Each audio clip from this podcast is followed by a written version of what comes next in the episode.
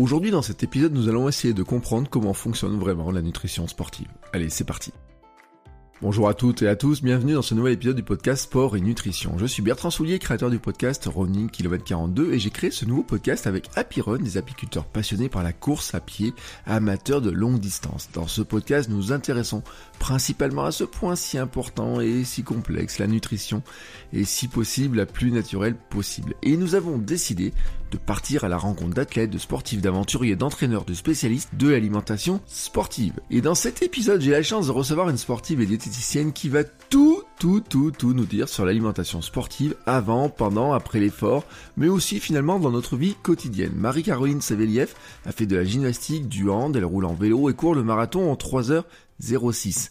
En tant que diététicienne, elle suit de nombreux sportifs amateurs et aussi de très haut niveau. Elle intervient par exemple à l'INSEP et a suivi Nathalie Mauclair, championne du monde de trail.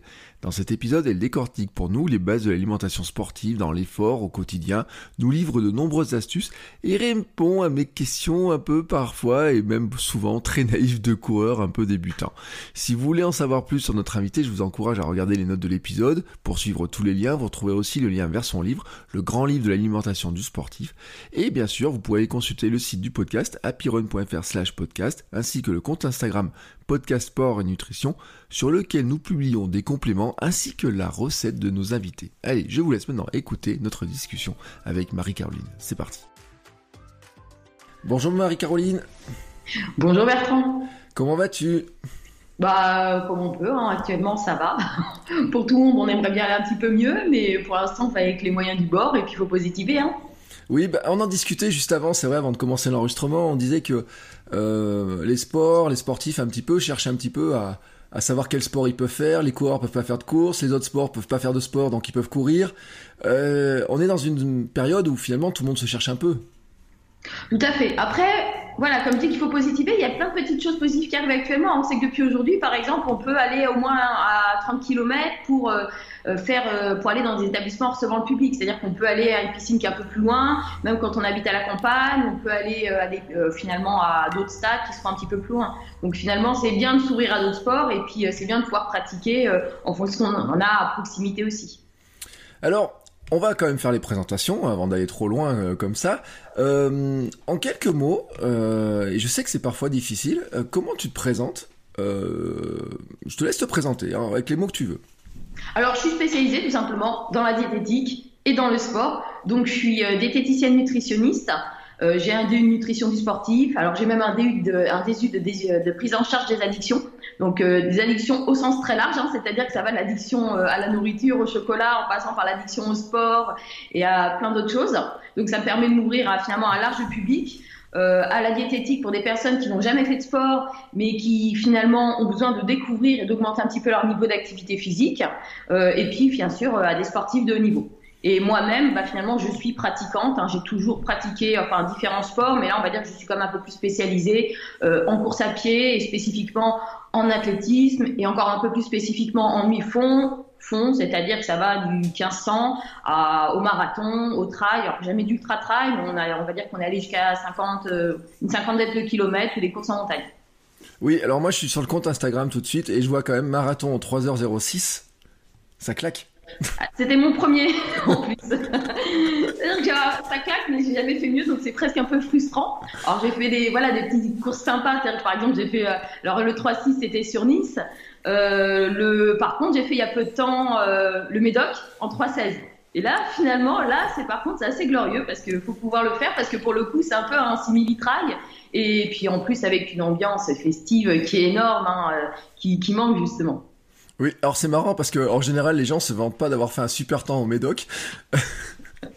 Alors, il y a une petite motivation, hein. c'est-à-dire que nous, on est euh, un petit groupe d'amis invités par un château, et en fait, eh ben, quand on gagne en équipe, ou quand on fait un petit podium sympa, ben, on repart avec, euh, on va dire, une petite carte dans le coffre. Hein. Petite, hein, faut pas non plus abuser, la vie d'alcool est dangereuse pour la santé, mais on va dire que c'est des bons vins qu'on déguste toujours entre amis, et finalement, il y a un côté qui est très, très, très convivial, euh, et je l'ai fait sous toutes les formes. C'est-à-dire que je l'ai fait, entre guillemets, à titre de performance, pas pour un chrono, mais pour essayer de me dépasser.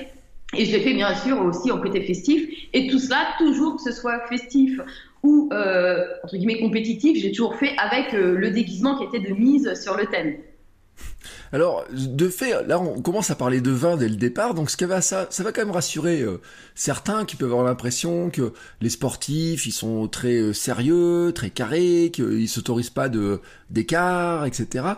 C'est quoi finalement les secrets, j'ai envie de dire, de la nutritionniste, diététicienne, comment, je sais pas quel métier je veux. Alors en fait, diététicien, c'est soumis, on va dire, à un diplôme. Oui. Ça, c'est quand même intéressant à ajouter, c'est quand même quelque chose à relever, c'est qu'effectivement, diététicien, c'est soumis à un diplôme qui a un minimum, on va dire, de deux ans, et après, il y a des spécialisations, que ce soit, comme je disais, en addicto, que ce soit en mm. sport, que ce soit en diabéto, etc. Et par contre, le terme nutritionniste, contrairement à ce qu'on peut croire, souvent dit que c'est encore mieux, mais en fait, non, c'est un qualificatif. Alors, pour un médecin nutritionniste, c'est un qualificatif en plus. Mm. Par contre, un nutritionniste ou un coach nutritionniste, ça peut être la formation d'un week-end. Donc, en fait, c'est des choses sur lesquelles pour le coup, il ne faut pas se laisser avoir. Et le terme nutritionniste ne va absolument rien dire si ce n'est pas, euh, finalement, ce n'est pas euh, affublé, je dirais, du terme diète ou du terme médecin. D'accord, bah c'est bon à savoir effectivement hein, de, savoir ça. Alors moi, c'est vrai que j'avais vu que diététicien c'était euh, réglementé, etc. Parce que moi, dans mon passé, j'en ai fréquenté une quand j'ai perdu mon poids, j'ai perdu 27 kilos dans ma vie, grâce justement à quelques conseils. Et justement, c'était intéressant l'approche parce que les gens se rendent pas trop compte finalement du travail d'une diététicienne et de ce que ça peut leur apporter. Euh, alors on parlait de reprise du sport, mais on disait aussi pour ceux qui finalement veulent aussi progresser, qui, ont déjà peut-être une forme euh, qui est la leur et qui voudraient progresser. Alors et finalement c'est quoi un petit peu l'approche que tu peux avoir avec des gens qui s'intéressent à cette question-là? Alors déjà, on peut commencer par ce qu'on pense et souvent diététicien, ça veut dire restriction, euh, c'est presque désuet, ça veut dire euh, finalement régime et pas dans le mot régime euh, équilibre alimentaire, ça veut dire voilà, c'est le côté où finalement il va falloir choisir entre plaisir et prise ou perte de poids. Et puis d'ailleurs, c'est pas forcément, on pense tout de suite perte de poids. J'ai beaucoup de patients qui sont dans l'objectif déjà, ça s'appelle de la prise de masse musculaire, mmh. pas forcément culturiste, hein, c'est-à-dire qu'un bon trailer effectivement se doit de conserver la masse musculaire. Ma marathonien justement a tendance à fondre musculairement, donc au moins pour conserver cette masse musculaire. Après, il y a le côté carence. Hein. Vous savez que certains micronutriments sont anti-crampes, anti-fatigue. Euh, et après, on a aussi le côté euh, performance pure, c'est-à-dire mise en réserve de l'énergie, bonne récupération, donc le côté avant, pendant, après. Et aussi, on aura euh, le côté, je dirais, qui est malheureux souvent sur des courses longues ou sur des efforts assez intenses, c'est le côté trouble digestif. Et ça, effectivement, on vient voir aussi pour ce côté-là, comment s'alimenter pendant une course, comment s'alimenter pour bien performer. Et c'est des questions, j'imagine que parce que tu es, euh, accompagnes aussi des athlètes de très haut niveau. Mhm. Hein, euh, alors on va en, en citer quelques-uns quand même parce que ça, ça, ça, permettra un petit peu de positionner un petit peu les genres d'athlètes que tu as pu accompagner. Euh, bah, globalement, alors en athlète de très haut niveau, alors déjà, je dirais, je, je, suis un petit peu des athlètes sur l'INSEP. Donc pour le suivi finalement euh, médico-sportif qu'ils ont euh, annuellement normalement, euh, c'est pour faire un petit bilan. Et donc là, on a des athlètes de tout type encore et de toute catégorie. C'est-à-dire que oui, on a les athlètes. Hein. On va dire que le bureau a vu justement sur la piste d'athlétisme intérieur et extérieur pour ceux qui connaissent un peu l'INSET. En fait, on est en haut des gradins, donc on est vraiment dedans à fond tout le temps. Hein. On peut travailler, bouquiner sur sur les gradins, sympathique. Et à côté de ça, donc il y a effectivement il y a les nageurs de haut niveau, il y a les gymnastes, il y a la natation il y a les plongeurs, il y a vraiment les basketteurs, il Et après, plus spécifiquement, en cabinet, comme moi, je suis finalement plus sur euh, la région parisienne et, la, le côté manceau. Mmh. Euh, bah, finalement, j'ai suivi des athlètes tels que bah, Nathalie Beauclerc. Hein, je dirais que c'est une des personnes qu'on connaît le plus, qui a quand même été euh, championne du monde de trail. D'autres athlètes, finalement, des triples sauteurs aussi, qui sont assez reconnus, qui ont fait des championnats du monde. des conseils aussi diététiques pour l'alimentation avant, tels que Hassan Chadi, etc. Ouais, ça fait, euh, ça, montre aussi que finalement tous les sportifs, j'ai envie de dire, ont besoin de s'intéresser à cette question-là d'une manière ou d'une autre. Tout à fait. Et souvent, justement, malheureusement, c'est des questions auxquelles, euh, voilà, on, parle d'un marathonien, par exemple, de niveau. Bah, nous, quand finalement on commence à faire un semi-marathon, on sait que pendant un semi-marathon, on aura besoin de s'alimenter et pas que de l'eau. Donc, il va falloir, dès la pratique du semi-marathon, qui est quand même assez accessible, penser à s'alimenter. Un sportif de haut niveau, un marathon, il le fait en à peine plus d'une heure honnêtement, il pourrait ne pas s'alimenter. Et c'est ce qu'il fait. Et il arrive finalement à avoir une bonne performance. Qui fait que quand il arrive au marathon, il n'a pas forcément cette présence d'esprit à se dire, bah alors déjà, je risque d'éliminer. Euh, alors certes, il a peur d'avoir le mur, mais il pense surtout entraînement. Il peut penser récupération via la cryothérapie, via. En, gros, c'est souvent un parent pauvre finalement, euh, ce côté alimentation Et c'est finalement quand on a cette problématique euh, qu'on commence finalement un petit peu à s'y attarder. C'est-à-dire qu'effectivement, on a des problèmes de transit, euh, on a un gros mur au marathon au bout de deux heures et on devait faire 2h10. Et bah oui, effectivement, on se dit, je me suis bien me suis... c'est même très frustrant. Je me suis donné un maximum de moyens et physiquement, je m'entraîne finalement, je fais plus de 200 bornes par semaine, je fais du bi quotidien.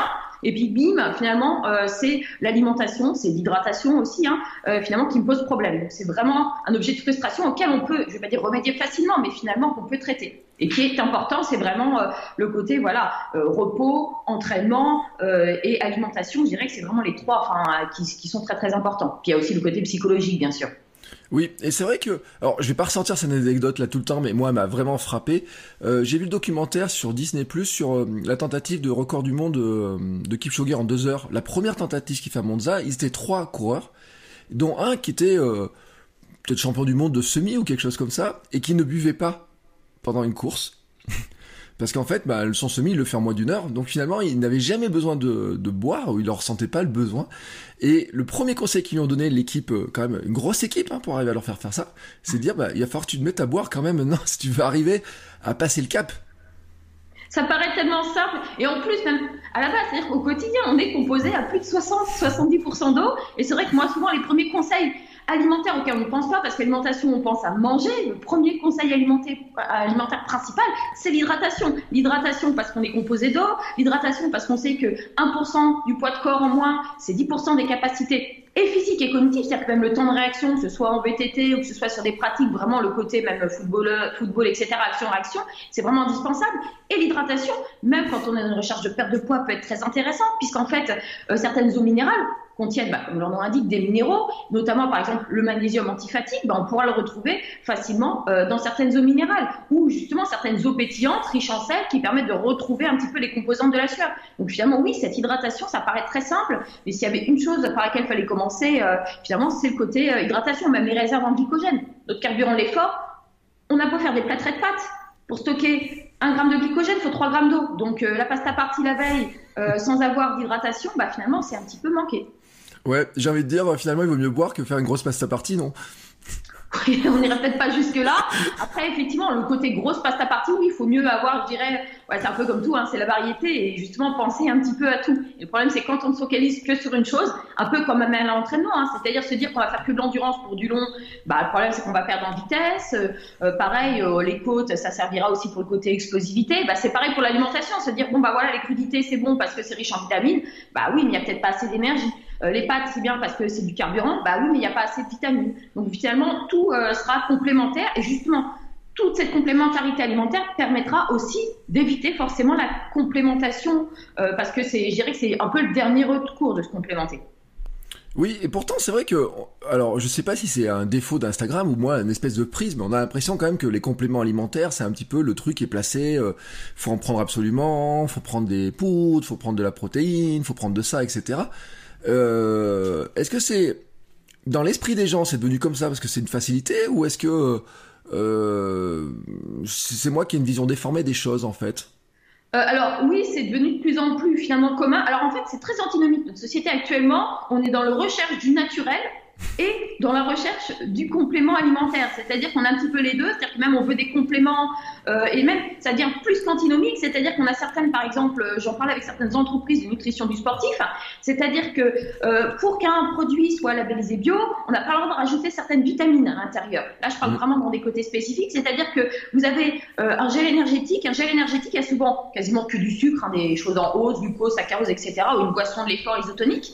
Et on a quasiment toujours de la vitamine B1, B2, enfin la vitamine du groupe B. Pourquoi? Parce que cette vitamine, elle permet, elle facilite en fait l'utilisation du sucre comme carburant. Donc elle est très intéressante dans ces gels, dans ces boissons. Sauf que maintenant, dans un aliment qui est bio, de l'effort, on n'a plus le droit de rajouter des vitamines à l'intérieur. Ce qui fait qu'un aliment bio peut être très intéressant, mais finalement, euh, bah, il le sera peut-être un peu moins sur la nutrition du sportif parce que finalement, qualitativement, on ne pourra plus rajouter de vitamines du groupe B. Donc euh, oui, au quotidien, il faut mieux manger sa vitamine du groupe B avec des produits céréaliers, etc. Mais là, euh, sur un marathon, on va pas, voilà, on va pas manger euh, quelque chose. Donc un complément alimentaire, effectivement, ça peut être intéressant sur des cas spécifiques. Voilà, sur un marathon, oui, on préférerait à midi manger ou sur un trail se faire finalement une bonne paella.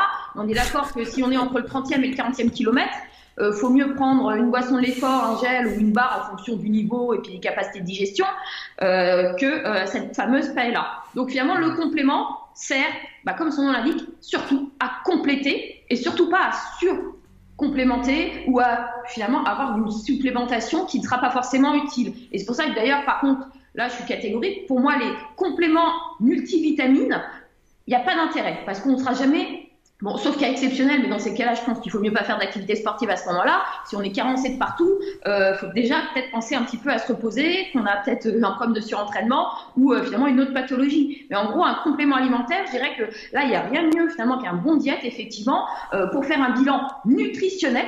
Et souvent d'ailleurs, quand je demande un bilan nutritionnel avec un semainier à quelqu'un, euh, je lui dis alors rajoutez-moi si vous voulez à côté les compléments que vous prenez. Par contre, je ne les rajouterai pas dans ce semainier parce que je ne veux pas que ce soit floué. C'est-à-dire que si vous prenez des compléments en magnésium, bah finalement, moi, je vais d'abord regarder si votre alimentation euh, finalement souffre de cette carence en magnésium.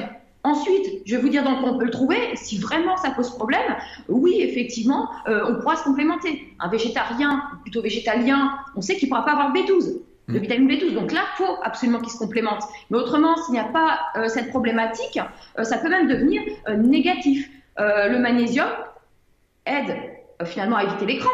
Mm. Mais euh, il rentre en compétition en trop grande quantité avec l'absorption du calcium. Et le calcium aide à la contraction musculaire.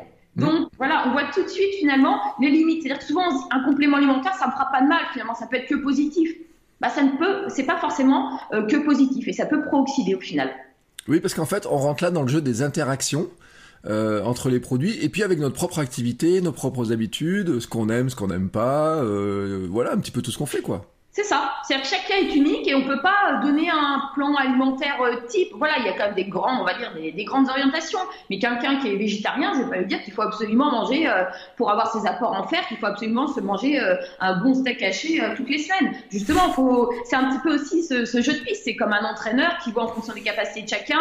Et quand je dis capacité, c'est physique, mais c'est aussi le côté professionnel, le côté familial. Donc c'est un petit peu un jeu de piste auquel finalement le diététicien, le, et puis même des fois le coach hein, qui, qui, va avec, hein, finalement, notamment pour les sports à catégorie de poids, euh, finalement, on, on s'incrémente tous ensemble et euh, ça nous permet finalement de faire, et puis bien sûr d'autres professionnels paramédicaux, ça nous permet euh, d'optimiser la performance. Et quand je dis optimiser, c'est voilà, c'est ne serait-ce qu'être finisher, c'est pas forcément effectivement être champion du monde. Hein.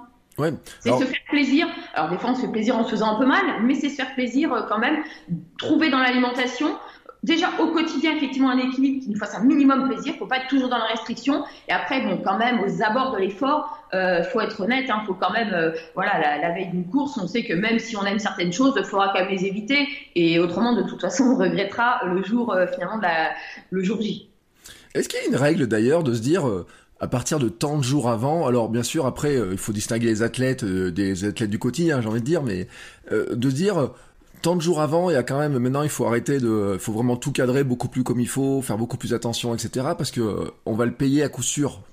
Bah alors honnêtement, moi justement, c'est pas je distinguerais pas les athlètes des athlètes de haut niveau. Pour moi justement, euh, même un athlète entre guillemets lambda, euh, il a pas, voilà, un athlète de niveau justement, il a peut-être tendance à trop se priver trop souvent. Mmh. Mais finalement, un athlète du quotidien, souvent il a j'ose espérer hein, surtout qu'il est euh, voilà une sorte de prisonnier qu'il ait qu'un objectif. Je parle pas de la personne qui va faire des courses tous les week-ends où effectivement de toute façon il y aura plus d'objectif spécifique. Mais quand on a un objectif spécifique, euh, c'est pas le niveau de l'athlète que je différencierais, c'est plutôt le type de sport. Parce qu'effectivement, euh, quelqu'un qui euh, va faire un marathon ou une course beaucoup plus longue par rapport à un sprinter ou par rapport à un handballeur, euh, bah, finalement, on ne risque pas d'avoir des déperditions en glycogène, c'est-à-dire une chute de la glycémie trop importante, etc., ou manque de réserve, si on fait un sprint. Euh, mm. alors que finalement, euh, si on fait euh, un marathon, il faudra quand même faire attention à la mise en réserve, il faudra faire attention un peu plus peut-être à la digestibilité aussi. voilà, donc c'est plutôt le côté type de sport. Et après, si on rentre plus spécifiquement finalement dans des finalement on va dire que c'est un minimum, je dirais 3-4 jours avant, notamment aussi, il y a aussi une autre chose qui rentre en compte, c'est le niveau de stress. Un athlète qui est très stressé aura souvent plus de problèmes de transit, donc c'est vraiment 3-4 jours avant. Après, pour voilà un match euh, du handball, du foot, euh, du basket, ça pourrait être un deux jours avant, euh, pas plus, hein, ça suffit. Et après, effectivement, pour quand même quelqu'un qui va faire une course très très longue, euh, il y aura des certains régimes spécifiques euh, une semaine avant, ce qu'on appelle le régime aussi scandinave ou adapté plutôt, enfin scandinave adapté. Et là, ce sera plutôt une semaine avant.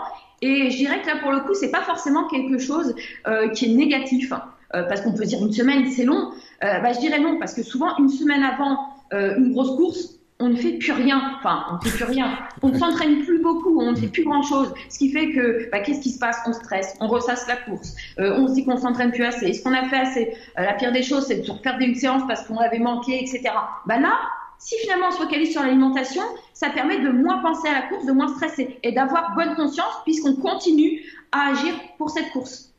Oui, et c'est vrai qu'il y a une expression, on dit on mange ses émotions.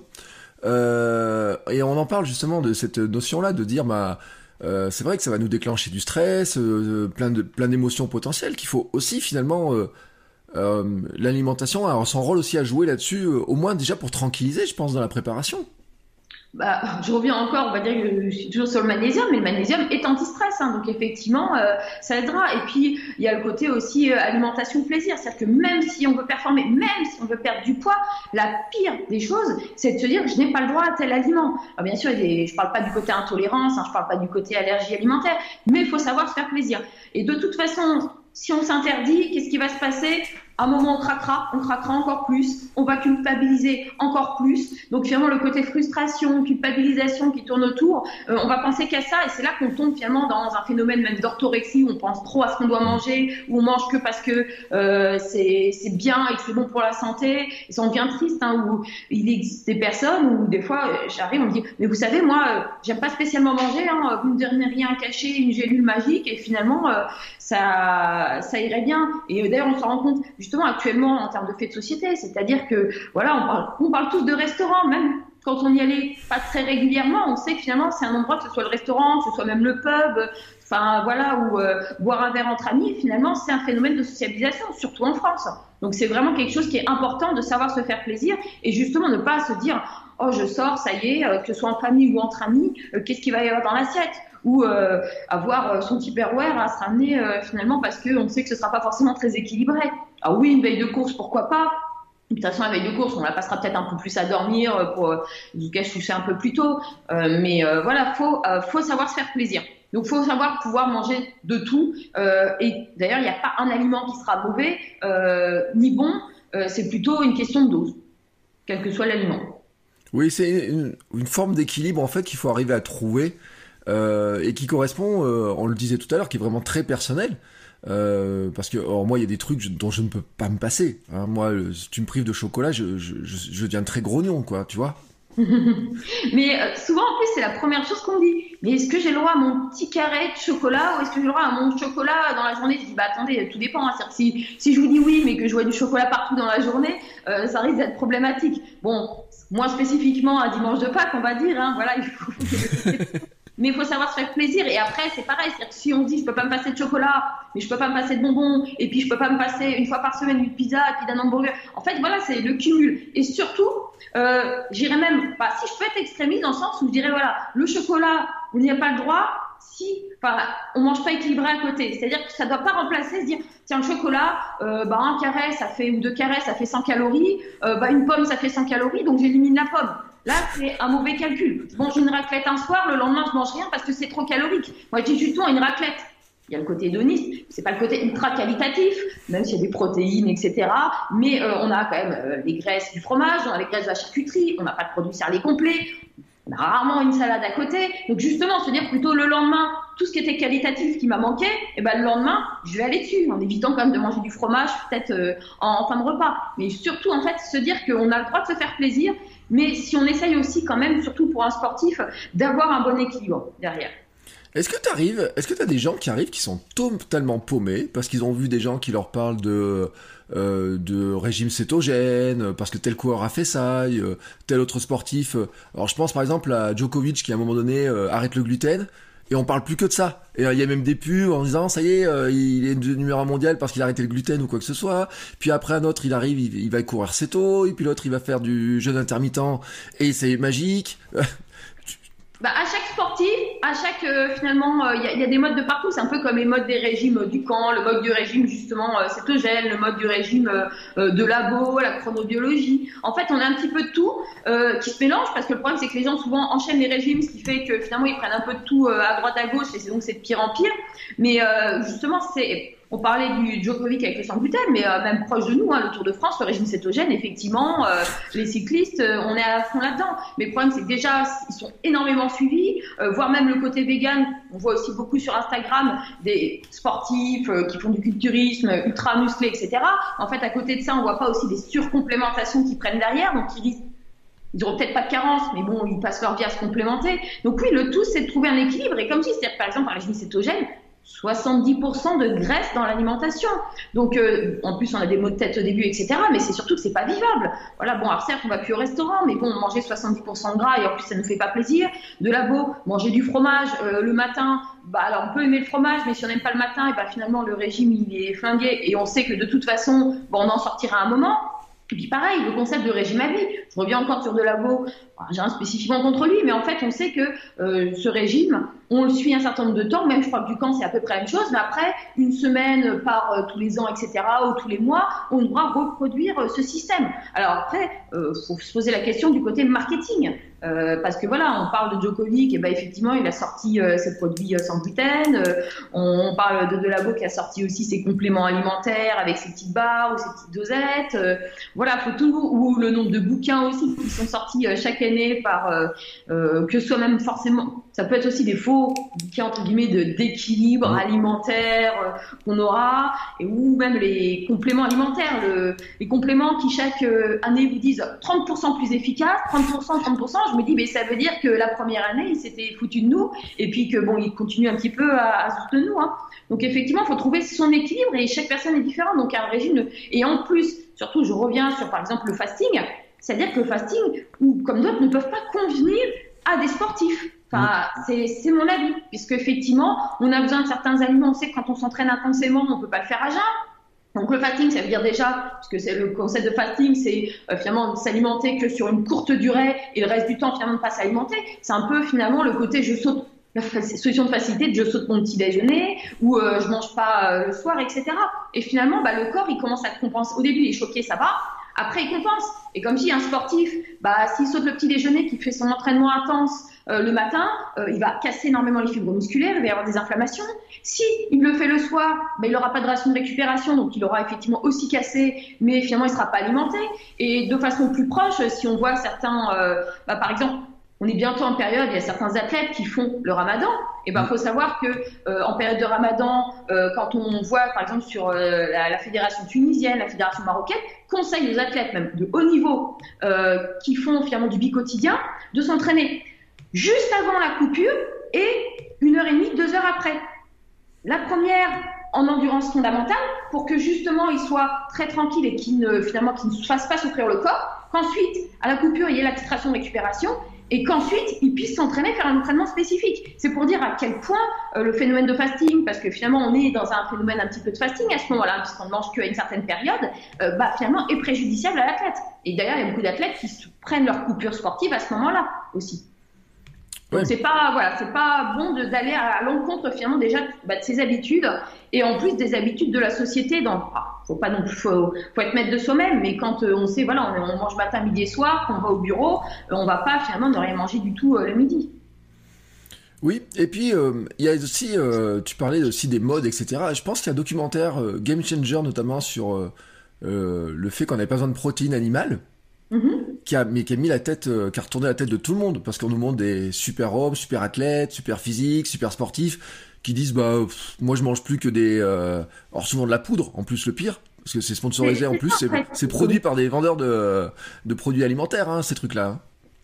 C'est ça, c'est que souvent on a des, on a des petites gélules. Moi, je peux ne pas manger ça, mais je prends des gélules. Je me dis, mais où est le retour à, la nature, à la santé, au côté sain? Enfin, c'est, complètement euh, euh, deux, choses qui, qui s'opposent. Après, oui, on peut, et effectivement, mais c'est même conseillé. Mais ça me fait rire. Enfin, même le concept de flexi-végétarien me fait rire, parce que finalement, être omnivore, c'est notre base, c'est-à-dire de manger un peu de tout et de façon variée. Et être flexi-végétarien, finalement, c'est revenir au concept d'omnivore. C'est-à-dire que oui, on peut faire des repas sans protéines animales et sans viande. Hein. Que ça peut être du poisson, des œufs, mais ça peut être que des légumineuses. On remplace euh, notre steak haché par euh, finalement la quantité en lentilles ou en quinoa. Ça ne gênera pas, justement. Mais le tout, c'est euh, surtout de penser. Et en fait, c'est ça le problème, c'est que souvent on est dans une société où on élimine les produits qui nous plaisent pas ou qui semblent ne pas convenir justement à la société. Mais on pense toujours à ce qui va convenir c'est-à-dire à ce qui va être positif? J'enlève le gluten parce que ça me fait gonfler, sauf que bah, au bout d'un mois, on a toujours faim parce qu'on enlève les pâtes, mais qu'on l'a pas remplacé par euh, tout simplement du riz. Et d'ailleurs, voilà, le phénomène du sans gluten, on voit des aliments, euh, pain sans gluten, mais le pain sans gluten, il y a 10% de matière grasse dedans, alors que le pain, normalement, c'est euh, de la c'est de l'eau et c'est de la farine. Donc on rajoute du gras. Et en plus, c'est un aliment souvent qui sera ce qu'on appelle un index plus élevé, ce qui veut dire qu'il sera plus vite digéré, ce qui fait qu'on a toujours faim et qu'au au début, le premier mois, quand on mange sans gluten, on perd du poids parce qu'on a enlevé des aliments. Et le, mois suivant, on commence à reprendre parce qu'on a toujours envie de sucrer, parce qu'on a euh, finalement toujours faim. Donc, faut penser. J'ai rien contre finalement enlever le gluten, etc. J'ai rien contre enlever euh, du lactose. Par contre, faut penser à ce qui va nous manquer. On pense souvent à notre confort, voilà, le, lactose, pourquoi pas prendre finalement euh, un produit sans lactose, prendre euh, euh, des boissons au soja si on a envie de varier. Bah, sauf que par exemple, les boissons à l'avoine ne contiennent pas de protéines. Donc si avant on prenait son petit déjeuner avec des céréales, des muesli avec du lait de vache, et eh ben on change par du lait de soja, encore ça va. On le change avec du lait d'avoine, et ben finalement on n'a plus que de l'eau à l'intérieur, voire même souvent un peu de sucre, un petit peu d'huile de tournesol qui est pas fantastique parce que euh, ça n'a pas énormément de goût. Hein. Le lait d'avoine, c'est rien que les produits, les goûtages hein, finalement de l'avoine. Hein. Donc voilà, faut, et c'est pas négatif non plus, hein. euh, mais il euh, faut se dire que si on prend de la boisson à l'avoine, déjà faut qu'elle soit neutre, sans adjonction, et qu'à côté de ça, eh ben, il faille prendre une autre source de protéines. C'est-à-dire prendre un œuf le matin, pourquoi pas, prendre autre chose, mais il faut la source de protéines, végétale ou animale. Est-ce qu'il y a des... Euh, alors, parce que je suis en train de regarder la couverture de ton livre, c'est marqué les 20 aliments stars du runner. Et je vais pas te demander les 20 aliments stars du runner, parce qu'on va pas faire la liste et puis ils sont dans ton livre, mais plutôt te dire, est-ce qu'il y a des, quand même des choses, des produits dont le sportif doit se méfier plus que d'autres euh, parce que euh, ils vont être peut-être amener du gras, du stress sur le corps ou une mauvaise récupération ou est-ce qu'il y a des familles peut-être de produits? Ça va peut-être surprendre. Alors, c'est pas des aliments qui sont mauvais, c'est des aliments qui sont très bons, mais il faut faire très attention aux oléagineux. Les oléagineux sont très bons pour la santé, mais c'est un peu comme l'huile, c'est-à-dire que c'est très calorique, c'est une densité énergétique énorme. Donc oui, c'est des bonnes calories, mais moi, c'est des produits que je donne à des personnes qui veulent prendre du poids sainement. Et souvent, c'est oh, j'ai arrêté les Kinder Bueno, je mange une poignée de noix quand j'ai faim, ou une poignée d'amandes. Bah, le problème, euh, c'est que c'est le même nombre de calories si on prend la poignée d'amandes ou de noix que le Kinder Bueno. Et en plus, si même on rentre dans les détails, les amandes, sont assez riches en oméga 6, donc elles peuvent être indirectement pro-inflammatoires aussi. En trop grande quantité, je précise toujours, il y a toujours un effet dose. Mais euh, finalement, les oléagineux, c'est très bien, mais il faut dire, par exemple, quelqu'un qui n'aime pas tellement l'huile sur un repas, je dirais bah, au moins de manger 4 mois en fin de repas, ça sera très intéressant, ce sera à peu près l'équivalent d'une belle cuillère à soupe d'huile, et très qualitative, riche en oméga 3. Et pareil, par contre, les oméga 3 n'aiment pas la lumière, ce qui veut dire qu'en plus, c'est noir, faut qu'elle reste dans la coque jusqu'au dernier moment parce qu'autrement, il n'y aura plus beaucoup de qualité en termes d'oméga 3. Donc, c'est surtout ce côté-là, finalement, oléagineux qui sont très intéressants, mais euh, en petite quantité et bien dosés. Donc ça, faut vraiment faire attention. Et puis après, bon, bah, il y aura, on connaît hein, globalement hein, tous les produits qui sont pas forcément euh, très bons pour la santé, mais après, c'est plutôt des aliments qu'on peut avoir tendance à diaboliser, qui sont pas forcément. Je reviens, je continue sur les graisses. Bah oui, il faut manger plus de graisse végétale que de graisse animale. Sauf qu'on a tendance, par exemple, à dire qu'il faut plus manger de beurre. Euh, bah, faut savoir que le beurre, le matin, ce sera pas dérangeant. Il y a des vitamines. Et le beurre, ce sera toujours même mieux que de la confiture. Parce que la confiture, c'est un produit sucré, il n'y a aucun intérêt nutritionnel. Et d'ailleurs, je parlais de l'oléagineux en disant, euh, je ne peux pas les diaboliser, hein, ils sont très très bien justement. Mais par contre, tous les fruits secs, pour moi, ça, c'est des aliments qui n'ont pas d'intérêt nutritionnel. Sauf peut-être en post-course, parce qu'il y a des minéraux tels que le potassium, etc., qui permettent d'être ressourcés. Mais un fruit sec, un fruit à la base, c'est beaucoup d'eau, plus de 80-85% d'eau. Un fruit sec, il n'y a plus d'eau. Mm. C'est une bonne source de fibres, mais le problème, c'est qu'en plus, quand c'est séché, il y a encore plus de fibres. Le fibre, ça peut accélérer le transit. Donc, sur une course, c'est pas très intéressant. C'est une bonne source de vitamine C antioxydante, qui est l'absorbé du le fer, par exemple. Bah, sauf que quand on sèche à forte température, parce que c'est rarement séché à 30 degrés au soleil, bah, qu'est-ce qui se passe? Il n'y a plus de vitamine C. Ce qui fait qu'un fruit séché, c'est une mine finalement de sucre. Et j'irais même plus loin, euh, il y a beaucoup de fructose, et alors je parle spécifiquement pour le sportif et qui fait du très long. Il faut savoir que le fructose en trop grande quantité peut avoir un effet justement euh, en termes de problème de transit. On doit consommer une certaine quantité de sucre par heure, 40 à 60 grammes. Au-dessus de 20 à 30 grammes, le fructose, et eh ben finalement, ça crée des problèmes de transit. Ça ne veut pas dire qu'il ne faut pas consommer de fruits séchés, mais c'est-à-dire que maximum la moitié de ces apports, si on vraiment veut sur un effort euh, vraiment consommer des fruits secs, bah faut que ce soit maximum la moitié. Et encore la moitié de tous les fruits consommés. C'est-à-dire que si on consomme des figues séchées mais une compote aussi 100% fruits, on aura aussi beaucoup de fructose dedans. Donc, faut faire attention euh, à ce côté-là. Et pour moi, euh, les fruits séchés, effectivement, même les cranberries, même les baies de goji, oui, c'est riche en vitamine C. Sauf que c'est riche en vitamine C quand c'est euh, cueilli, cueilli sur l'arbre. C'est pas quand ça a été exporté de tel pays et que ça a été mis en sachet, et que ça a été exposé au soleil. voilà. Donc faire attention à ces effets de pub. Et effectivement, euh, là, c'est un gros effet de mode, mais pour moi, les fruits, les fruits secs, quels qu'ils soient, euh, il n'y a plus beaucoup de valeur nutritionnelle et c'est des bombes à calories. oh là là. Alors là, tu es en train de me démolir mes abricots secs et mes des énergies bols dans lesquels je mets des dates séchées, que je mixe et tout. Je me dis, mais, mais qu'est-ce que je vais mettre dedans maintenant quand je vais les courir? Après, il y a une question de euh, densité, hein, c'est-à-dire comme je dis, il ne faut pas prendre que ça. Et après, c'est sur des efforts qui sont très très longs. Le tout, justement, c'est de varier, comme je dis, c'est-à-dire qu'on peut en consommer. J'ai pas dit non. Et d'ailleurs, c'est pour ça que, pareil, je reviens sur les compotes de l'effort. Mmh. Bah, quand on regarde souvent les compotes de l'effort, elles ne s'appellent pas compotes parce qu'elles n'ont pas le droit d'appeler compotes parce qu'elles sont pas 100% fruits, parce qu'il y a un peu de maltodextrine dedans. La maltodextrine, qui est un sucre, on va appeler ça un peu les pâtes liquides, qui est un peu plus lent, c'est un autre type de sucre. C'est pour ça que finalement, les compotes de l'effort, contrairement à une compote 100% fruits, pour un effort, bah, finalement, seront plus intéressantes parce qu'il y a un peu plus d'énergie à long terme et en plus, ça varie le type de sucre. En gros, si on caricature, au niveau de l'estomac, on a des capteurs de tous les hautes, fructose, galactose, euh, etc., euh, maltose. Et en fait, bah, il y en a qui arrivent à saturation. Et le fructose arrive facilement à saturation. Ça ne veut pas dire qu'il ne faut pas en consommer, mais ça veut dire qu'effectivement, ne consommer que euh, des fruits, même si c'est ultra naturel, bah, pour le coup, des fois, il faut consommer un peu moins ça ne veut pas dire qu'il faut consommer que des gènes non plus, hein, surtout sur des efforts longs où euh, c'est, voilà, même ce serait plutôt déconseillé parce que c'est écœurant. Mais il faut savoir varier un petit peu euh, les apports nutritionnels. Et un jour, j'ai fait une reco avec un coureur qui était champion du monde de trail même, tu vois. Et mhm. quelqu'un lui a demandé, euh, parce qu'on n'était que des débutants, tu vois, il dit, mais qu'est-ce que je prends au petit déjeuner avant de commencer l'entraînement le matin et tout? Il lui a dit, bah moi je prends une pomme, un café et je vais courir. Bah, ça dépend. Alors, un, ça dépend de la durée de l'entraînement. Et deux, euh, alors ça dépend, mais pour l'intérêt nutritionnel de la pomme, il faut savoir que la caféine inhibe l'absorption de la vitamine C.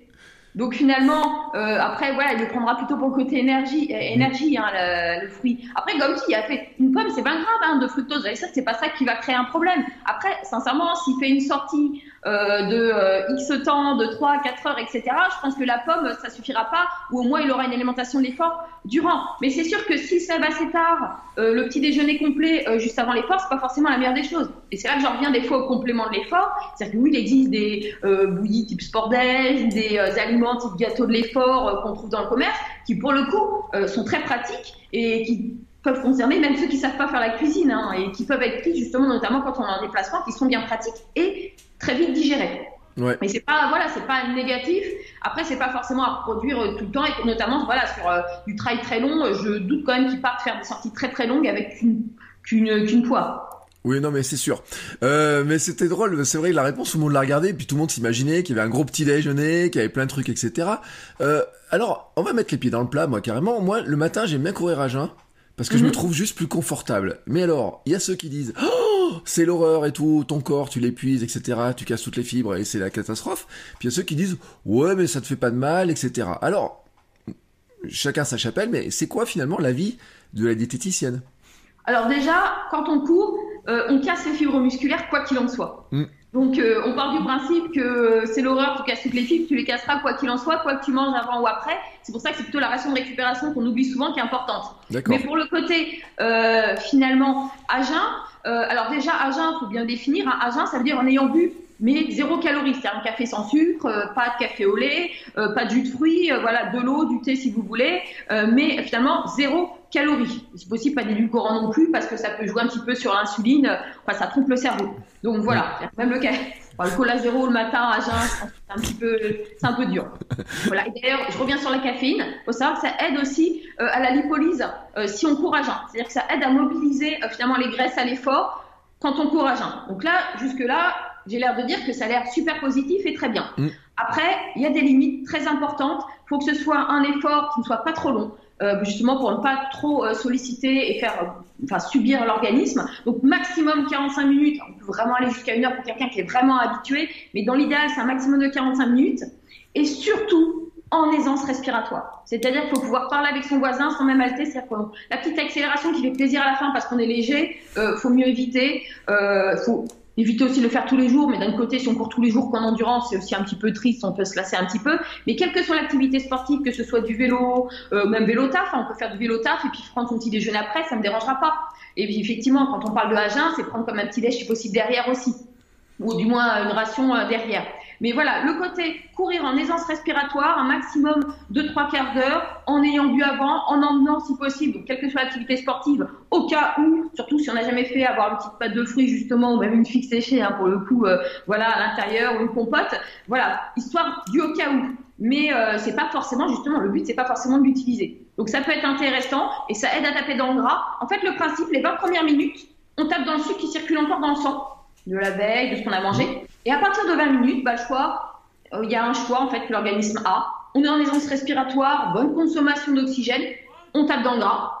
Bah, on est au seuil, finalement on a du mal à respirer, et bah finalement on ne peut pas taper dans le gras parce qu'on manque d'oxygène, et bim, protéolyse, et là effectivement inflammation musculaire, c'est-à-dire qu'on utilise comme carburant euh, bah, finalement le, la masse musculaire, et on casse beaucoup plus la masse musculaire, et surtout il y a des inflammations. Et le problème, c'est un peu comme que ce soit une activité à jeun, que ce soit quelqu'un qui cherche à perdre du poids, qui perd beaucoup, très vite, bah souvent on se sent très très bien au début. Et le problème, c'est que c'est sur du long terme euh, qu'on en pâtit. Quelqu'un qui vraiment perd beaucoup de poids, voire trop de poids euh, sur des sports d'endurance, d'ailleurs c'est un peu des thèmes d'actualité actuellement, euh, bah, c'est au bout de 2-3 ans des fois qu'il y a des, une accumulation de blessures énorme. Et finalement, pendant 2-3 ans, on a super progressé, on a été super bien, on était vraiment nickel.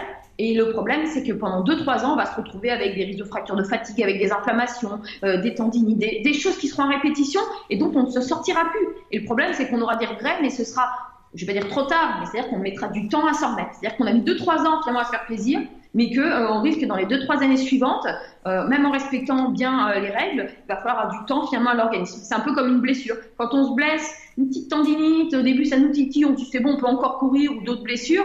Et eh ben, le problème, c'est qu'au bout d'un mois, si on ne s'est pas arrêté, et eh ben, euh, on a plus d'un mois d'arrêt minimum, voire même des fois des choses qui récidivent. Bah, c'est pareil pour l'alimentation, c'est que des fois, on ne se rend pas compte de ce qu'on fait. Moi-même, j'adore, hein, je digère lentement et j'adore courir effectivement à jeun, mais je sais qu'il ne faut pas courir trop trop longtemps non plus.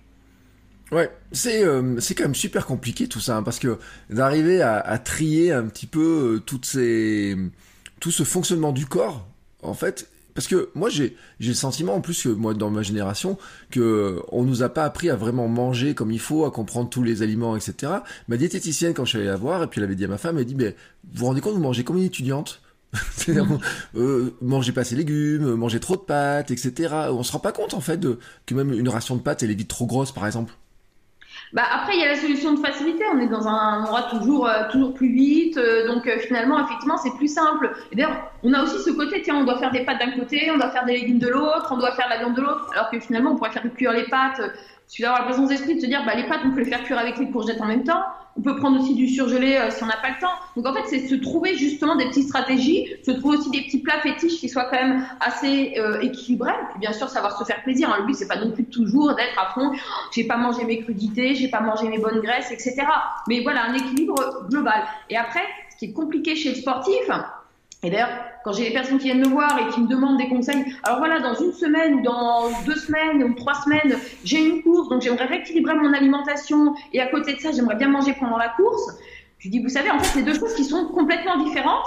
Il faut, entre guillemets, traiter un petit peu de façon complètement euh, dissociée parce qu'en plus, je vais vous dire des choses qui sont complètement euh, différentes, enfin, qui sont antinomiques. C'est-à-dire que oui, il faut manger beaucoup de fibres euh, pour bien rassasier, il euh, faut manger beaucoup de crudités pour le côté vitamines et minéraux, il euh, faut manger des produits céréaliers complets, voilà. Alors que sur finalement à l'approche d'une course, bah, on va éviter les fibres parce que ça peut accélérer le transit, on va éviter les eaux qui sont riches en magnésium antifatigue parce que ça peut aussi accélérer le transit, on va pas manger, enfin vraiment on va diminuer. Donc en fait tout sera complètement différent. Les produits céréaliers complets, c'est pareil, c'est toujours des fibres, donc il faudra aussi si possible les éliminer. Je suis pas anti-pâte, anti-gluten, mais par contre, si vraiment vous êtes stressé, vous avez déjà eu des problèmes de transit, bah, peut-être que les deux derniers jours, on fera plutôt une rice party ou une sushi party euh, que finalement une pasta party. Donc, euh, si je donne tous ces conseils d'un seul coup, bah, c'est sûr que la personne, euh, ça va être encore plus brouillon dans sa tête et elle va me dire, mais en plus, elle me dit tout et son contraire. Donc, faut vraiment dissocier et effectivement, faut commencer pour un sportif euh, qui veut bien s'entraîner, qui bien performer, euh, et d'ailleurs se faire plaisir, hein, performer c'est aussi dans le plaisir, euh, c'est déjà commencer par l'équilibre alimentaire au quotidien.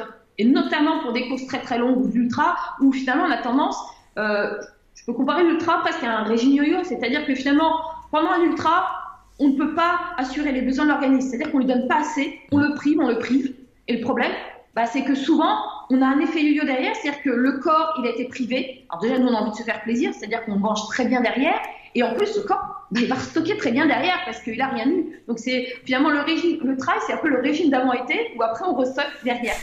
Et étonnamment, plus on augmente les distances, et j'avais quelqu'un qui faisait justement, qui s'était mis à en me disant, une féminine qui me disait, je comprends pas, je pensais qu'en augmentant les distances comme ça, bah, finalement, automatiquement, je perdrais un petit peu de poids. Bah non, j'ai tendance à en prendre. Bah oui, parce qu'on est finalement, et c'est pour ça qu'il faut vraiment un gros équilibre avant. Et quand je dis équilibre, c'est voilà, c'est pas la restriction, c'est justement manger quand même qualitatif euh, pour euh, espérer finalement euh, être bien aussi pendant la course. Et c'est pas parce qu'on a une alimentation d'effort, un gel ou une boisson isotonique source de magnésium qu'on n'aura pas de crampes si finalement on n'a pas des bons apports au quotidien c'est pas c'est magique enfin c'est voilà c'est le côté encore marketing de se dire il y a marqué anti crampe ou stop crampe sur mon aliment c'est bon je suis pareil je vais réussir mon, mon truc quoi il y a un truc dont on parle aussi beaucoup, c'est euh, l'acidité, l'histoire de pH, euh, les histoires de, de rééquilibrer après l'effort, parce que euh, bah, le corps, lui, de toute façon, il va chercher à s'équilibrer. Donc on se dit, il mhm. faut, il faut l'aider. Donc c'est, c'est vrai ça, tout ça? Bah, On acidifie le corps à l'effort. Après, mhm. je dirais que c'est un peu comme le côté aussi, bah, je mettrais dans le même thème le côté détox. Mm. Détoxifier le corps, bah oui, mais on a des organes dans le corps qui le font très bien en fait. Donc euh, détoxifier en se disant euh, je vais jeûner, euh, je vais prendre un citron, je vais prendre ci. si on mange globalement assez équilibré, et je parle pas, c'est pas parce que voilà on a bu un verre d'alcool ou qu'on a pris un petit apéro que ça y est, c'est fini. Oui, tout ça c'est acidifiant. Mais en gros, le pH et compagnie, si on a globalement des portions, un minimum de légumes, si on a un minimum de portions, enfin voilà, si on a un équilibre alimentaire global, des graisses de bonne qualité, on n'a pas besoin de se prendre la tête à dire tiens, et ça, le pH, est-ce qu'il est neutre, est-ce qu'il est acidifiant, est-ce qu'il est basifiant En gros, avec un bon équilibre, c'est vraiment une prise de tête. Après, oui, euh, moi je le dis la majorité du temps, mais il m'arrive que des patients, ils arrivent, et quand je fais leur bilan, je dis non mais c'est pas possible là. Effectivement, euh, vous euh, café, thé, euh, fromage, il y a des petits bonbons, donc aussi que le côté produit sucré sera signifiant. et puis bon bah le côté crudité, bah non, la soupe c'est pas une crudité, non les betteraves contrairement à ce qu'on peut croire, c'est pas des crudités puisque ça a été cuit avant. Donc non, vous n'avez pas, vous avez pas ce côté-là. Ça manque de fibres, ça manque de bonnes choses. Donc en gros, euh, c'est pas essayer de basifier ou d'acidifier, c'est d'essayer, voilà, si on est dans l'équilibre, de toute façon, on aura, euh, on aura ce, côté positif. Mais il faut surtout pas finalement euh, être dans, dans, ce calcul pour moi d'acide basique, de pH et compagnie. C'est finalement se prendre la tête encore sur une autre chose qui finalement, si on avait la base, on n'aurait pas besoin de se prendre la tête là-dessus. Mm. Euh, par contre, un truc dont on doit prendre la tête, parce que les histoires de la betterave m'y fait penser, c'est quand même sur les cuissons. Parce que cuire des pâtes 5 euh, minutes ou 10 minutes, c'est pas tout à mhm. fait la même chose. De même que cuire des légumes à l'eau, à la vapeur, etc. Là, j'imagine quand même qu'il y a peut-être des bonnes règles. Alors oui, on peut simplifier. Hein. Effectivement, plus on mangera cru et entier, mieux ce sera. Euh, mais bon, on va pas devenir crudivore non plus. Hein. et passer son temps à manger justement japonais ou des carpaccio, après, euh, le tout, c'est d'essayer finalement d'être dans des cuissons qui seront plutôt al dente, euh, de respecter, de ne pas recuire des aliments et de ne pas avoir des aliments qui sont cuits à très haute température. Et là, je pense, ça peut étonner, par exemple, les fameuses biscottes de régime biscotte, biscuit, bis, ça veut dire cuit deux fois. Donc en fait, quand euh, on consomme des aliments qui ont été recuits, surcuits, euh, je reviens sur les fruits séchés, on se retrouve avec des qualités nutritionnelles qui sont beaucoup moins bonnes. Et pareil pour les produits céréaliers qui sont complets aussi, qui seront plus intéressants. Donc en gros, plus l'aliment sera entier, euh, mieux ce sera. Pareil pour les fruits, les jus de fruits, les compotes. Finalement, un fruit les vitamines, les minéraux, l'eau. Euh, la compote, c'est cuit, il n'y a plus beaucoup d'eau. Et puis euh, un jus de fruits, on sait que bah, un grand verre de jus c'est trois pommes, donc on mangera pas. Donc autant manger des choses effectivement qui seront entières, éviter de recuire, de surcuire. Les pâtes, on en parle, on ne sait pas toujours. Ça ne veut pas dire pareil hein, qu'il faut manger de cette façon. Mais en fait, cuisson al dente, il faut savoir que c'est pas forcément la meilleure façon de manger des pâtes. En fait, faut presque les cuire. Si vraiment on veut que le meilleur élève, les mettre au frigo, il y a un phénomène de gélatinisation de l'amidon mmh. et les manger sous forme de salade après. Et c'est là que finalement, euh, on sera le plus rassasié sur du euh, long terme. Et après, bien sûr, si on les fait recuire, bah, on parle de l'extrême, hein, les sucres dans la pâte au vermicelle. Voilà, sur un ultra, euh, on a ça. Pourquoi? Parce que finalement, c'est très très facilement digéré. Donc c'est un aliment euh, finalement qu'on a. Enfin, voilà, souvent on dit que c'est désuet le côté sucre lent, sucre rapide. Pourquoi? Parce que oui, les pâtes, c'est pas un sucre lent, ça dépend du type de cuisson. Après, voilà, je dirais que les pâtes, si on rentre dans ce côté sucre lent, bah, peu cuites, complètes, et bien effectivement, ou sous forme de salade, ce sera des sucres lents parce que lentement assimilés, et donc à consommer loin de l'effort. Et plus on se rapproche de l'effort, donc ça ne veut pas dire que c'est mauvais. Un produit sucré n'est pas indispensable à l'organisme, mais si, si on s'approche de l'effort, aux abords l'effort, juste avant, si on n'a pas mangé du tout euh, depuis longtemps, on peut avoir justement euh, un petit fruit frais, une compote. Pendant l'effort, si l'effort est long, bah, bien sûr qu'il faut des sucres rapides, on ne va pas manger des pâtes. Et euh, après l'effort, pour la ration de récupération, effectivement, un sucre assez rapide permettra de rouvrir mieux la fenêtre glycogénique, c'est-à-dire qu'en fait, on restockera mieux les pâtes, le riz, le quinoa sur le repas suivant. Donc euh, finalement, le concept d'index glycémique ou de charge glycémique, hein, c'est-à-dire que aussi, euh, ça dépend de ce qu'on mange autour. C'est-à-dire que si on mange un sucre qu'on mange un sucre entouré euh, finalement d'un morceau de pain complet, ça paraît bizarre, hein, mais voilà, confiture ou avec un peu de pain complet, bah, finalement, la charge glycémique sera différente, c'est-à-dire que le sucre sera moins vite assimilé. Ouais, c'est passionnant ce sujet-là parce que y a en fait il y a plein de trucs à découvrir et puis c'est un véritable entraînement. dans un épisode précédent, on dirait avec Cyril Blanchard, on parlait de l'entraînement avant l'effort, finalement, c'est des choses qui doivent se répéter à l'entraînement.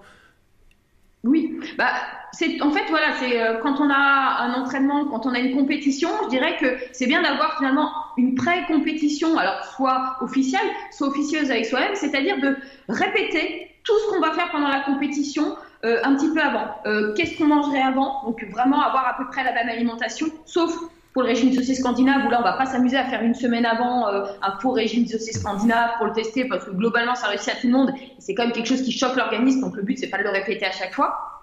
Mais en gros, voilà, voir ce qu'on pourrait prendre au petit déjeuner, ce qu'on peut digérer, euh, même la tenue, c'est-à-dire que la tenue, parce qu'on parle finalement, euh, on parle d'hydratation, mais le porte-bidon, le sac à dos, bah, finalement, euh, si on ne supporte pas et que ça frotte contre le textile et qu'on n'a pas testé le textile avec son sac à dos, bah, ça pourra être la mauvaise solution.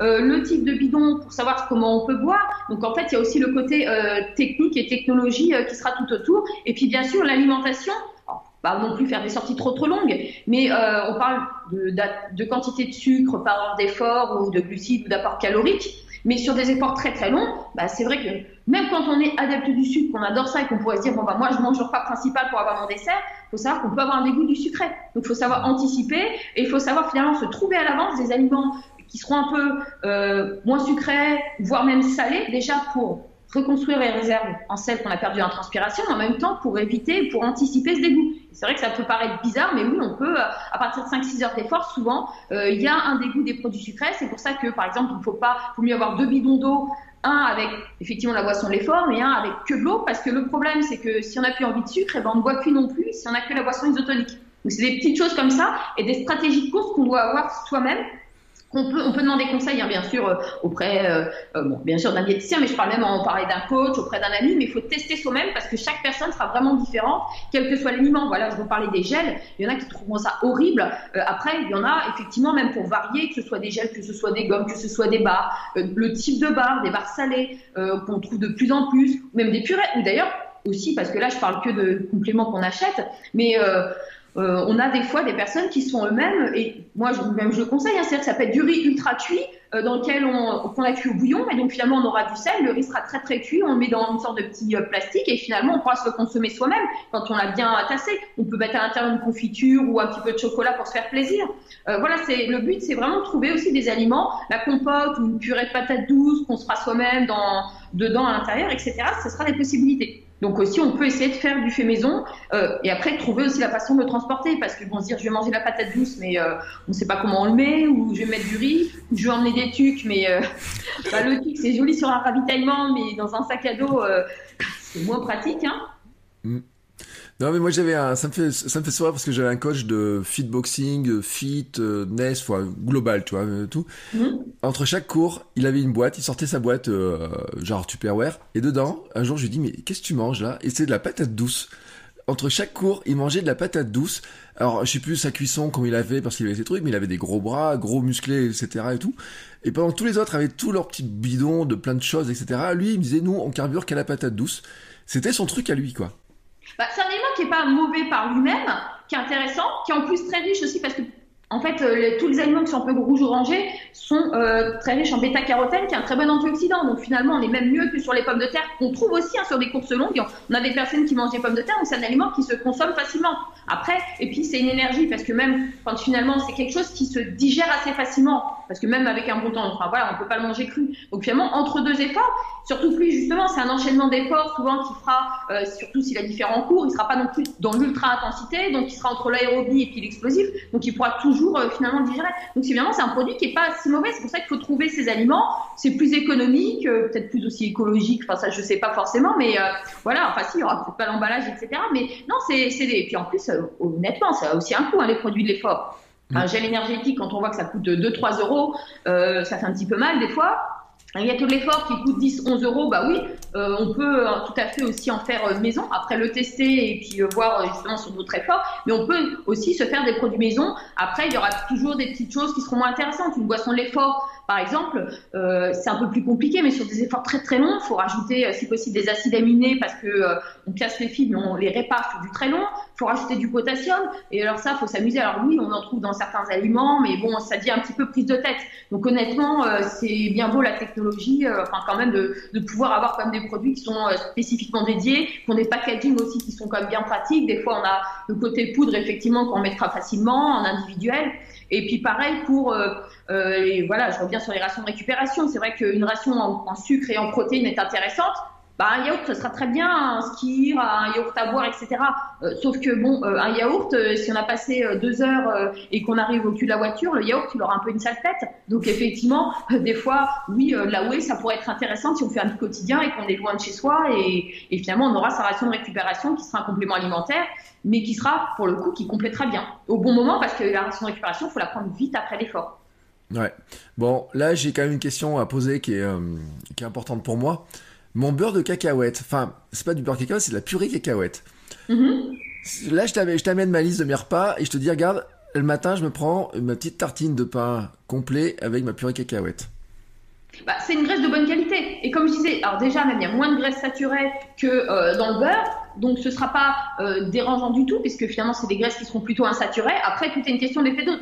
J'irais même jusqu'à dire que pour moi, le Nutella, oui, il y a peut-être des fois l'huile de palme, il y a qui sont sans huile de palme, mais le Nutella, ce qui pose le plus problème, ou la pâte à tartiner globalement, la Nutella, etc., euh, c'est plutôt l'effet dose. C'est-à-dire que à l'hôtel, quand on a des portions individuelles, ça va, euh, mais ils nous vendent rarement des portions individuelles, et donc on tombe facilement dans le pot. Donc euh, c'est surtout, voilà, euh, ta, ta, pâte de cacahuète ou ta purée de cacahuète, déjà bien regarder s'il n'y a pas trop de sucre ou de choses comme ça de rajouter.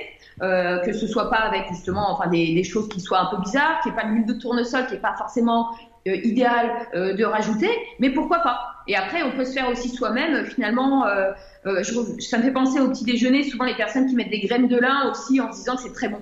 Oui, la graine de lin est l'aliment le plus riche en oméga 3 et super intéressant. C'est anti-inflammatoire mais ça ne se digère pas. C'est-à-dire que euh, c'est, euh, il faut le broyer avant de le consommer. Autrement, ce sera bon pour le transit, mais ce ne sera pas spécialement pour la richesse d'oméga 3 qu'on prendra. Et il faut le broyer au dernier moment. Donc, il faut se dire que c'est prise de tête parce que ça s'oxyde à la lumière. Donc, on ne peut pas se dire non plus je le broie à l'avance et puis je le mets dans mon petit bocal parce que de toute façon, il y aura, ce sera pas mauvais pour la santé, mais il y aura plus d'intérêt nutritionnel.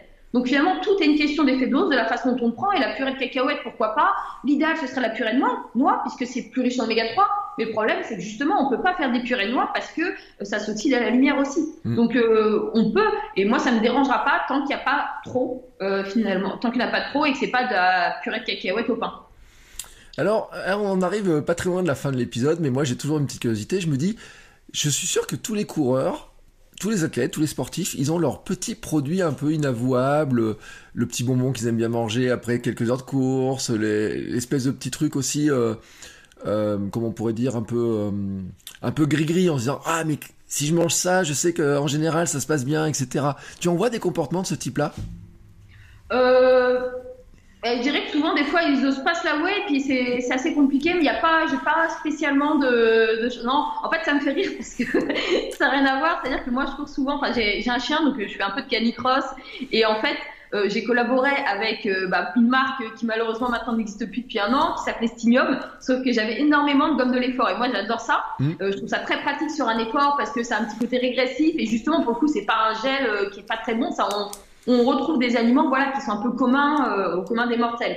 Et, et mon chien est un fan de gomme de l'effort. C'est-à-dire qu'il lui faut sa gomme de l'effort et après un effort, il ira chercher le paquet et il faudra absolument lui donner cette gomme de l'effort. Donc, mon chien est un athlète, on pourrait dire qu'effectivement, il consomme ses gommes de l'effort. Mais autrement, après, le côté gris-gris, c'est un peu compliqué parce qu'ils ont soit leurs, enfin, ils ont leurs habitudes et j'ai pas de, j'ai pas spécifiquement. Après, il y a voilà, il y a le côté phénomène galette de riz aussi qui des fois sera utilisé, qui est bien avant, juste avant l'effort, mais qui est pas très intéressant nutritionnellement. Mais par contre, juste avant l'effort, qui sera intéressant parce qu'il sera vite digéré.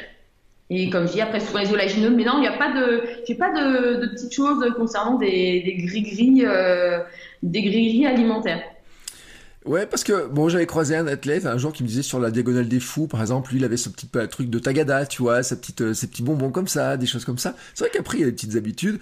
Euh, Bruno Hobby nous avait dit aussi qu'il avait des, le, je crois que c'est le soda, je crois que c'est le coca, tu vois, à certains moments qui, qui, où il s'est rendu compte que ça lui faisait du bien en fait. Mais en fait, c'est ça qui est intéressant, c'est que, comme dis, l'athlète est complètement différent sur un effort. Là, je parle de ma situation, j'aime pas le coca. Mm. Sur un effort long, sur des trails très longs, mais c'est un plaisir. J'adore consommer du coca. Alors bon, par contre, pour les adeptes du coca, euh, la consommation, c'est vrai que je suis plutôt. Et d'ailleurs, finalement, c'est pas, ça pourrait horrifier les gens parce qu'on dit que le coca c'est trop sucré, que c'est pas bon. Mais en fait, le coca, oui, c'est trois fois trop sucré. Mais en fait, euh, on va pas prendre que du coca, on prend de la boisson, de l'eau avec. Donc finalement, là, la bonne quantité, on a un peu de caféine, et puis finalement, on a souvent voilà l'équivalent d'un tiers de coca. Et moi, je remplis mes gourdes, des fois, je me mets euh, moitié coca, moitié eau, et finalement, j'ai ce plaisir à l'effort. Alors que ça peut paraître, même quelqu'un qui aime le coca n'aimerait pas cette dissociation eau-coca, mais sur un effort, c'est un plaisir, euh, le petit côté caramel, le côté, je pense aussi, parce que c'est un goût qui est assez fort, euh, donc finalement, ça permet, c'est vrai qu'on manque un petit peu de goût des fois, même c'est pour ça que des fois, il y a des épices sur des barres de l'effort, type patate douce, curry et compagnie. Et finalement, le coca, oui, moi, chez moi, ça fait partie des aliments, euh, je vais pas dire interdit, hein, c'est vraiment, j'aime pas, je suis pas fan du tout. Et c'est des aliments, par contre, qui pendant l'effort me font plaisir. Après, je consommerai pas que ça non plus, mais c'est vrai que on est, je suis presque déçue sur des courses, sachant que c'est quasiment toujours le cas, mais sur une course très très longue, oui, je serai avec euh, finalement euh, mon petit euh, mon petit coca dans dans ma dans ma flasque. On aura le coca qui sera en parallèle et bien plus appréciable qu'une n'importe quelle boisson de l'effort. Bon, l'amateur de coca que je suis est horrifié d'avoir entendu que tu mets de l'eau dans le coca, mais bon, c'est un peu comme le... comme les vins, comme les vins, comme ceux qui boivent du champagne à la avec euh, une petite paille, comme c'était à la mode à une époque. Hein. Chacun c'est est horrifié par ces trucs. Euh, tiens, alors tant qu'on y est dans les petits, euh, je t'ai pas prévenu avant, mais euh, si t'as si t'as pas d'idée, tant pis, on la remettra sur Instagram. Est-ce que t'as une petite recette, tu sais, un truc comme ça, un petit truc favori, toi euh, avant euh, par exemple avant un marathon un petit un petit déjeuner fétiche euh, un petit truc tu vois qui alors moi moi-même je fais alors soit je je me prends typiquement vraiment les gâteaux de l'effort que je trouve très très pratiques. Le côté pratique c'est que moi je le fais dans des moules à l'avance en silicone, six petites portions, et je les congèle, ce qui fait que ça permet, même quand on est en déplacement, de pouvoir les emmener. Même quelqu'un qui, par exemple, effectivement, quelqu'un qui va faire le marathon de New York, qui part à l'avance, euh, il sait pas trop ce qu'il y aura sur place, on sait même pas des fois si le petit déjeuner sera ouvert. Donc, euh, plutôt que de rien avoir, euh, bah, finalement, d'avoir ça et qui se décongèle, ça pourrait être conservé. Donc, ça, c'est le côté qui est pratique. mais moi-même, je fais mes gâteaux de l'effort moi-même. Après, là, voilà, je ne peux pas donner la recette, effectivement, euh, on pourra la donner sur Instagram, mais je fais des gâteaux à base justement de carottes, de, clément, de jus de clémentine, euh, euh, un petit peu le côté aussi pain d'épices en mettant quelques épices dedans. le but, c'est qu'ils soient justement assez digeste, c'est-à-dire qu'il n'y aura pas trop de morts, il y aura peut-être des noix à l'intérieur, mais c'est plutôt réduit vraiment en petit pour que ce soit vite digéré. Et ça, c'est voilà, un gâteau l'effort que je fais très régulièrement avant une course. Alors ça, ça m'intéresse. Voilà. Et en, ouais, en plus, je le trouve très sympathique. Et, euh, et après, on a d'autres. Enfin, par exemple, si j'ai pas de boisson de l'effort sur place, bah, c'est vrai que euh, prendre un bidon, mettre un tiers de jus de raisin, c'est-à-dire une brique, une brique de 200 millilitres, mmh. le reste, puisqu'un bidon ça fait 600 millilitres, mettre 200 millilitres d'eau et mettre une pincée de sel. Et finalement, c'est une boisson isotonique maison, tout ce qui est de plus basique. Alors, vous allez me dire, est-ce qu'on peut mettre le jus de pomme, du jus d'orange? Ce qui est intéressant, c'est que c'est pas trop acidifiant et surtout, en fait, le jus de raisin est un tout petit peu plus sucré, ce qui veut dire que, en termes de quantité de sucre, on est vraiment sur un ratio qui est très simple et qui est très euh, finalement qui est très abordable et qu'on peut voir facilement. Et ça, pareil, on peut tout à fait euh, l'utiliser euh, finalement l'emmener hors sans qu'il y ait un frigo, sans qu'il y ait un autre du tout. Eh ben, franchement, là, on a fait le plein de conseils. Alors moi, je, je te piquerai bien ta recette, hein, de, si tu peux me l'envoyer, je suis bien preneur. Parce que j'avoue que là, je suis totalement intrigué avec ces jus de clémentine, etc. le grand gourmand que je suis me dit, hmm, tiens, il y a un nouveau truc à... En fait, depuis que je cours, je me suis rendu compte que je cuisine beaucoup plus, justement pour tester toutes ces petites recettes, etc. Pour arriver à trouver. Je suis devenu un expert du riz au lait. Mais on va pas en parler parce que... Euh, ah, J'ai vu les Energy Balls aussi. Ouais, Energy Ball, euh, riz au lait. une diététicienne m'a dit, tiens, tu peux aussi le riz au lait avant certaines courses parce que euh, je sais pas trop quoi manger avant certains trails, des choses comme ça, etc. Puis un jour, elle m'a donné une astuce. Alors, je sais pas ce que t'en toi Elle m'a dit, avant un 10 km, des courses très rapides, elle m'a dit, tu peux manger un truc, euh, genre, euh, euh, j'allais dire un Mars ou un truc dans le genre là, en fait. alors, c'est pile ou face. C'est-à-dire qu'on peut se retrouver avec une hypoglycémie réactive. C'est comme les, des fois quelqu'un qui prendra un gel juste avant un effort, on peut dire que ce sera 10-12 minutes avant, mais le problème c'est qu'on est tous différents et qu'on a tous des pics glycémiques, on réagira différemment. Ce qui veut dire que moi, honnêtement, juste avant un effort, quand on conseille de manger un truc très sucré, euh, ou voilà, ça peut être un stimulant, enfin voilà, une gomme de l'effort, parce que finalement, il n'y a pas énormément de sucre dedans, donc ça passera pas de problème. Mais il faut vraiment faire attention au côté euh, finalement action-réaction, et on risque de se retrouver avec une hypo pile au moment où on part. Et là, ce serait un petit peu dommage. Donc, ça peut réussir très bien à certains, beaucoup moins bien à d'autres. Après, en, termes d'aliments, par contre, euh, que moi, des fois, je mange, alors soit avant, soit même après, parce que ça peut être recommandé, et notamment les cyclistes me diront, OK, il n'y a pas de problème, c'est des flancs. Euh, un flan, c'est une bonne source. Finalement, il y a des œufs, il y a des protéines, c'est quelque chose qui se mange facilement. Et moi, j'avais pris pour l'habitude d'en prendre souvent avant une course parce que ça s'y gérait bien et que mm. c'est vrai que moi, en termes de digestion, quand, euh, surtout quand il y a un peu de stress, je préfère avoir quelque chose qui me fond presque en bouche. Mm. Et puis le après l'effort parce que finalement, il y a quand même une bonne source de protéines. Et s'il y a des courses très très longues, très très très longues ou des cyclos, bah, finalement, on trouvera toujours une part de flan avec la petite boulangerie qui sera ouverte même en ces temps euh, difficiles, on pourra trouver ça euh, un petit peu n'importe où. Donc le, côté part de flan, finalement, c'est une des, j'allais dire une, une pâtisserie euh, qui sera presque le moins pire et même finalement pour, je dirais, quand on a des fois un menu total qu'on doit prendre quelque part, le flan, ce sera vraiment une des choses qui sera, je vais pas dire ultra intéressante nutritionnellement, mais qui sera quand même avec beaucoup de sucre, avec des protéines, donc finalement qui sera pas mal. Ouais. Alors tu vois, c'est ça qui serait super marrant, c'est que moi j'ai un dicton personnel à la maison, c'est flanc, euh, flanc avant l'entraînement, euh, clignotant sur la piste, parce que je suis, ça met totalement HS. C'est vrai, hein, c'est un test. Euh, le mercredi, ma fille adore le flan. J'adore le flan. On adore le flan à la maison. Et un jour, enfin plus d'une fois, j'ai fait les tests et je me suis rendu compte que systématiquement, c'est un, ou alors c'est peut-être ma boulangerie, peut-être que je change de boulangerie pour le flan. C'est un truc que je ne supporte pas quand je vais courir. Je ne sais pas pourquoi. Pour le je dirais que c'est même avant d'être diététicienne, c'est-à-dire que j'ai toujours eu cette habitude hein, de le prendre comme un certain temps. Hein. C'est-à-dire que c'est pas non plus euh, juste avant, une demi-heure avant, parce mmh. qu'effectivement, voilà, le côté galette, euh, ça risque d'être compliqué. Mais euh, le, là, c'est plutôt, je dirais justement, le fameux objectif qui est toujours pris avant et qui m'a pas, je vais pas dire non plus, voilà, c'est compliqué de dire que ça m'a réussi, mais en gros, ça n'a jamais été négatif. Par contre, pour le après, pour sur des courses longues, et eh ben finalement, c'est un aliment qui pourrait être intéressant, notamment en vélo sur les courses longues, quand on fait finalement un petit arrêt. C'est vraiment quelque chose qui tiendra au corps. Et pour le après, d'un point de vue nutritionnel, vraiment, là, d'un point de vue diététique et scientifique, on aura un peu de sucre et on aura les protéines qui pourront être intéressantes. Alors bon, après, tout dépend des flancs, parce qu'effectivement, il y en a qui sont un peu plus riches en crème, ou d'autres qui mettront du lait ou plutôt de la crème. Mais globalement, c'est comme un aliment, euh, voilà, qui sera un petit peu le côté passe-partout qu'on pourra trouver quasiment partout. Plus ou moins bon, hein, euh, et ben voilà, et ben c'est un nouveau truc à tester hein, pour tous les adeptes. Euh, j'imagine que tous ces conseils-là, et on va retrouver beaucoup plus d'autres euh, dans ton livre, l'alimentation du sportif. Oui, bah d'ailleurs la, recette du gâteau, je pense, doit être dedans. Ça doit être celle-ci que j'avais mis euh, dedans, mais effectivement, il y a aussi le petit côté jus de raisin, il y a aussi une petite barre aussi à tester. Mais oui, en fait, on a ça, on a effectivement les petits côtés aliments phares, on aura aussi côté surtout régime dissocié scandinave. Euh, adapté qui permet justement la semaine qui précède une course de vider les réserves en énergie et de les reconstruire encore mieux derrière. Hein. Euh, voilà, donc on... et puis bien sûr l'équilibre au quotidien, sur les apports nutritionnels recommandés, tout ça de façon assez, je dirais, vulgarisée. Hein. C'est pas euh, c'est pas un livre scientifique avec des pourcentages, avec des chiffres, avec euh, souvent des recettes euh, qui prendraient la journée à être fabriquées. dont le but, c'est vraiment que ce soit accessible tout en ayant quand même l'impression d'apprendre, qu'on n'est pas soit pas pris non plus pour des imbéciles à dire non mais ça, voilà, on le trouve dans n'importe quel magazine. C'est voilà, des petites choses où on peut lire une petite page à chaque fois. je vais pas dire avant de se coucher, mais ça peut être l'après-midi ou tel un podcast justement le matin, etc. Eh ben écoute, merci beaucoup pour ces conseils. J'ai quand même une dernière question, mais là, à la sportive, parce qu'on est dans une période où bon, il n'y a pas de dossard, il n'y a pas de course, etc. Est-ce que la sportive, quand même, elle a des objectifs en ce moment? Euh, Alors, la sportive, alors la, dernière course, en fait, on revoit tout en fonction presque des. Moi, j'avais un objectif de faire euh, du long l'année dernière. Finalement, je me suis retrouvée à faire euh, un 5000 mètres sur piste, chose que je ne voulais pas faire parce que pour moi, c'est c'est version hamster, hein, 5000 mètres sur piste, c'est trop trop long. Et finalement, bah, quand j'ai vu qu'une semaine avant, il y avait cette possibilité, euh, l'été dernier, je l'ai fait. Pareil, il y a eu un semi-marathon qui est tombé euh, à Saint-Omer en plein milieu de l'été. Bah, je me suis dit, une des deux, on y va. Et puis finalement, je me suis fait très plaisir. Euh, et là, en fait, j'ai découvert la course. Alors, comme je dis, je fais du trail, mais je fais aussi des courses un peu plus courtes.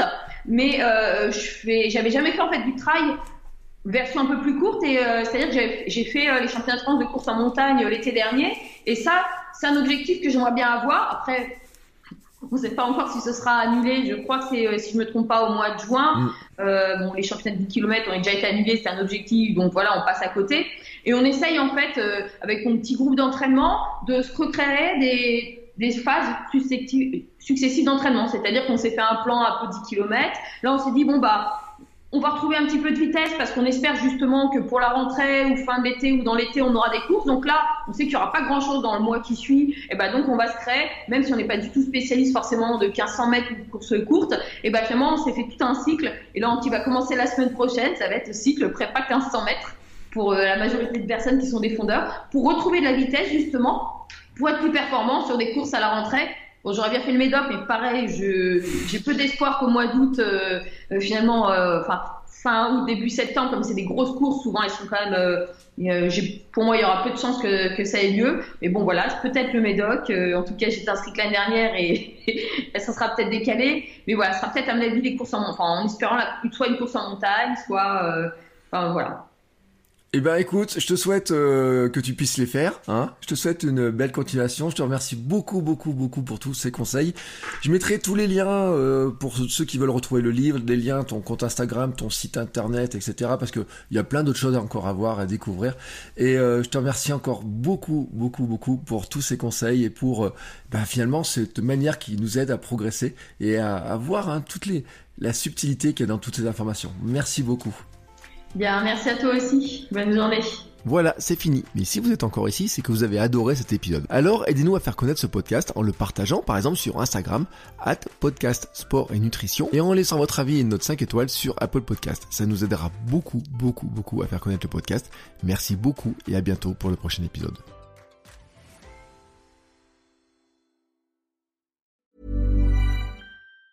Planning for your next trip? Elevate your travel style with Quince. Quince has all the jet setting essentials you'll want for your next getaway, like European linen, premium luggage options, buttery soft Italian leather bags, and so much more. And it's all priced at 50 to 80% less than similar brands. Plus, Quince only works with factories that use safe and ethical manufacturing practices. Pack your bags with high-quality essentials you'll be wearing for vacations to come with Quince. Go to quince.com slash trip for free shipping and 365-day returns.